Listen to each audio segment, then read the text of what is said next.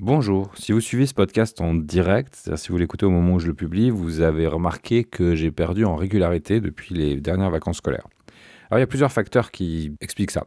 Le premier, ça a été que mon rythme a été complètement cassé par les vacances scolaires. On est parti en voyage et puis après, c'est pas les mêmes routines. J'ai tendance à vite perdre mes moyens si j'ai pas ma routine bien calibrée et ça joue nécessairement sur la régularité de ce que je produis. Mais il y a quelque chose de plus essentiel dans cette perte de régularité. Il y a d'une part le fait qu'on est déjà à 45 épisodes et que, comme je l'évoquais il y a quelques épisodes de ça, je me questionne sur la direction que j'ai envie de donner au podcast. Je me questionne sur ce que j'ai envie qu'il porte, la voix que j'ai envie de lui faire porter, sur le sujet, les sujets que j'ai envie d'aborder. J'ai déjà parlé de beaucoup de choses et j'ai eu l'impression sur quelques épisodes précédents de me répéter, de redire les mêmes choses. Et donc j'ai besoin de prendre un peu de recul pour intentionnaliser davantage la suite de ce projet.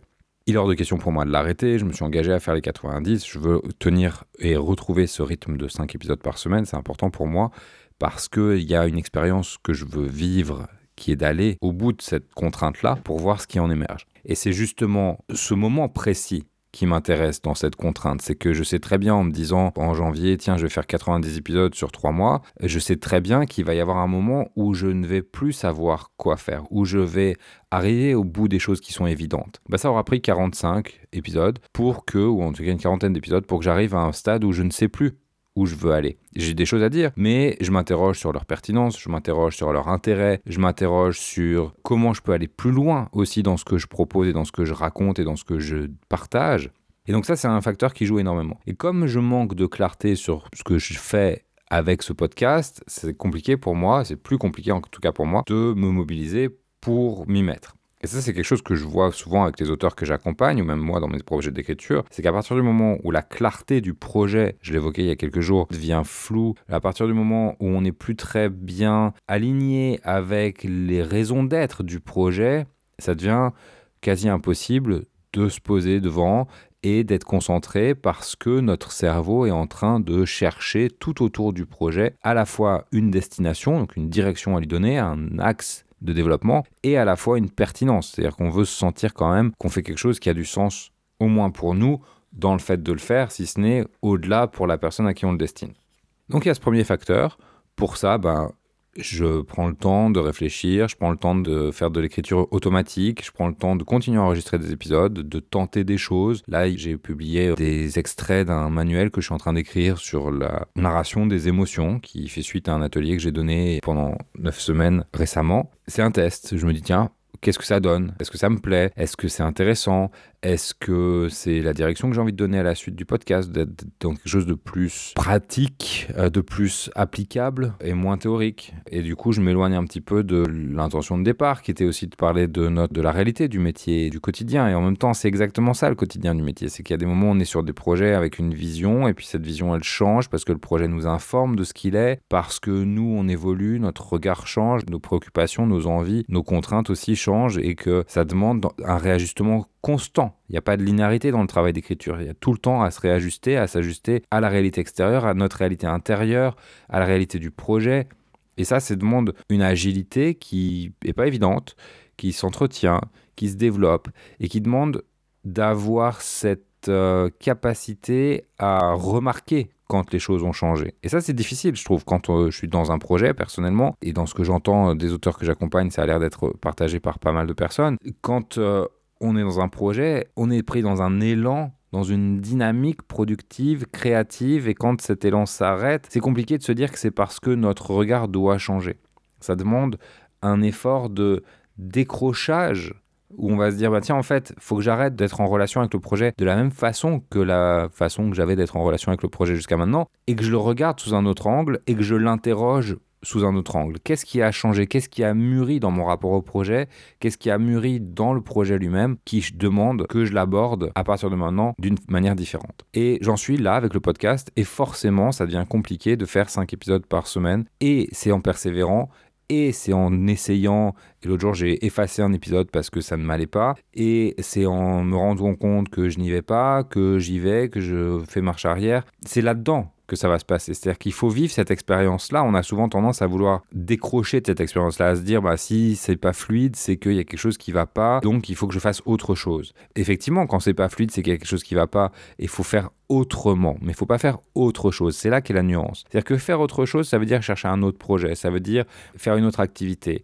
Or, dans cette lutte, dans cette, le fait de rester avec le projet, j'ai l'impression d'avoir déjà parlé de ça, dans le fait de rester en tension avec le projet, on peut faire sortir quelque chose de nouveau. Et l'autre fois, j'en avais parlé, je me souviens, c'était au tout début, de façon un petit peu abstraite. Là, je suis dedans.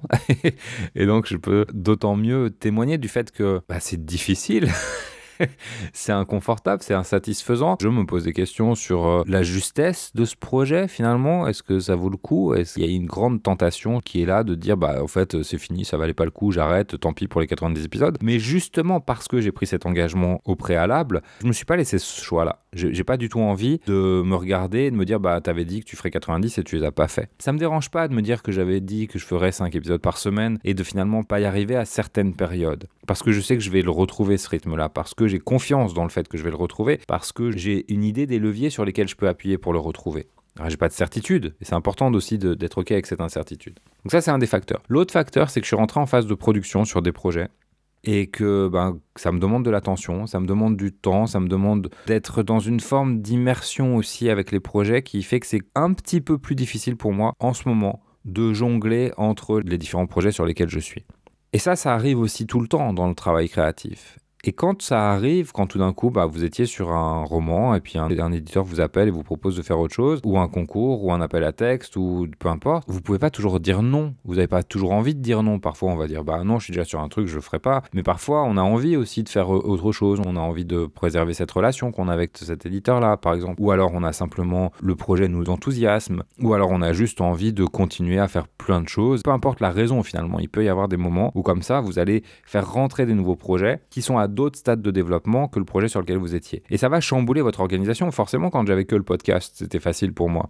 Je faisais un petit peu d'écriture le matin, et puis après, à partir de 10h30, 11h, hop, j'écrivais mon podcast, j'enregistrais, je le montais, je le publiais. C'était simple, c'était évident, parce que c'était le projet principal. Maintenant que c'est plus le cas, il faut que je questionne mon organisation. Et ça, c'est important, je crois, en termes de méthodologie dans notre travail d'écriture. Et quand on parle de durabilité, il y a aussi cette notion de s'autoriser à revoir nos process. C'est-à-dire que le process créatif change pas. Les étapes de la création, le fait de penser le sujet, d'avoir une trame, d'enregistrer, de faire le montage, tout ça, ça reste les mêmes étapes. C'est les mêmes systématiquement. Et je vais pas réinventer un processus qui fonctionne. Ce qui change, c'est l'organisation. C'est-à-dire que le processus d'organisation dans lequel j'étais, qui était de me dire, ben, très bien, le podcast étant mon projet principal, c'est ce que je vais faire en priorité dans ma journée.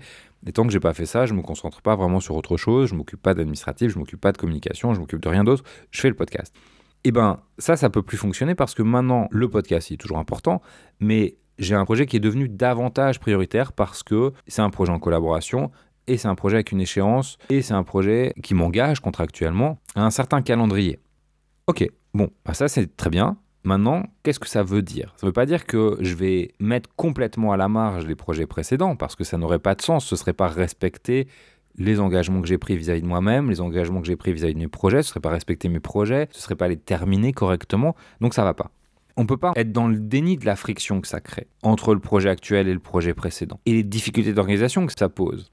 Et le problème, c'est que si je prends pas soin de ces difficultés d'organisation, elles vont se retourner contre moi. C'est-à-dire qu'à un moment donné, je vais vouloir tout faire et je vais pas réussir, je vais être dispersé ou je vais négliger un projet qui va revenir me chercher plus tard et qui va me polluer. Et si je prends pas les devants et que j'organise pas mon calendrier en accord avec mes engagements de travail, à un moment donné, le calendrier va décider pour moi et les projets vont décider pour moi. Et la confusion qu'il va y avoir dans ma tête, parce que j'aurais pas pris de décision claire, J'en parlais dans le podcast sur la clarté des décisions. Quand je ne prends pas des décisions claires, ça crée du tiraillement, ça crée de la confusion, ça crée un brouillard cognitif, mental créatif qui fait que je peux plus être bon sur rien. Et je vais me retrouver à procrastiner davantage, je vais me retrouver à pas être bien, à me sentir déprimé, à me sentir pas mobilisé sur les projets, je vais me demander pourquoi et je vais chercher autour. Mais en fait, le fond, c'est que j'ai pas pris la décision. La décision que j'ai prise là, c'est d'accepter plusieurs projets, d'être engagé sur ces différents projets. La conséquence de cette décision, et c'est là où la décision, elle doit être claire et délibérée, c'est que derrière, on regarde les conséquences de la décision qu'on a prise. La conséquence de cette décision,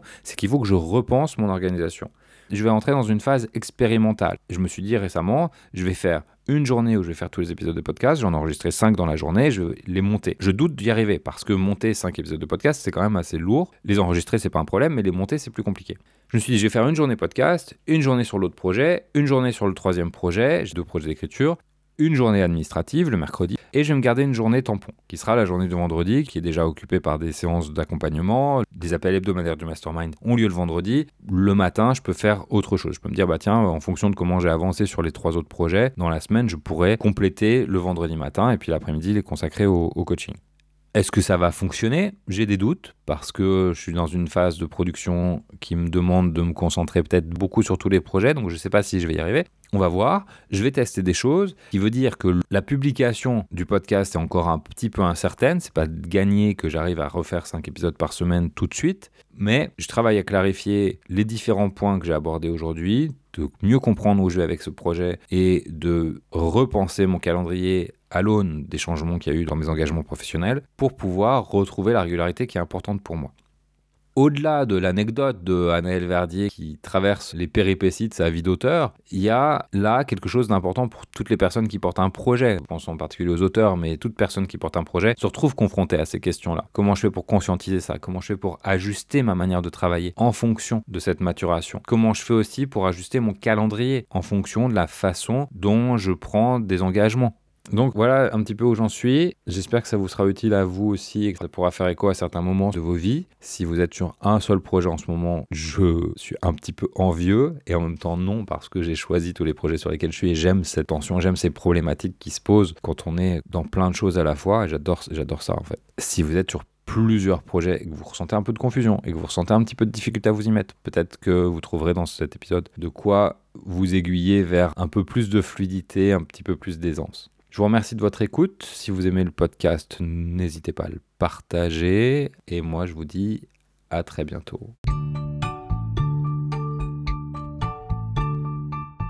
Bienvenue dans Une page à la fois, le podcast des auteurs soucieux de construire une pratique durable et qui leur ressemble. Vous faites maintenant partie d'un petit groupe d'auteurs qui essaient de transformer la vie de leurs lecteurs à travers des livres pensés pour donner une expérience mémorable aux lecteurs et les submerger d'émotions. Mais parce que le système repose sur l'exploitation des auteurs, nous cherchons à travailler différemment. Nous devons être plus malins. Nous le faisons à travers une pratique consciente et audacieuse, et ce podcast vous donne un aperçu de la vie quotidienne d'un auteur indépendant. Prêt? On est parti.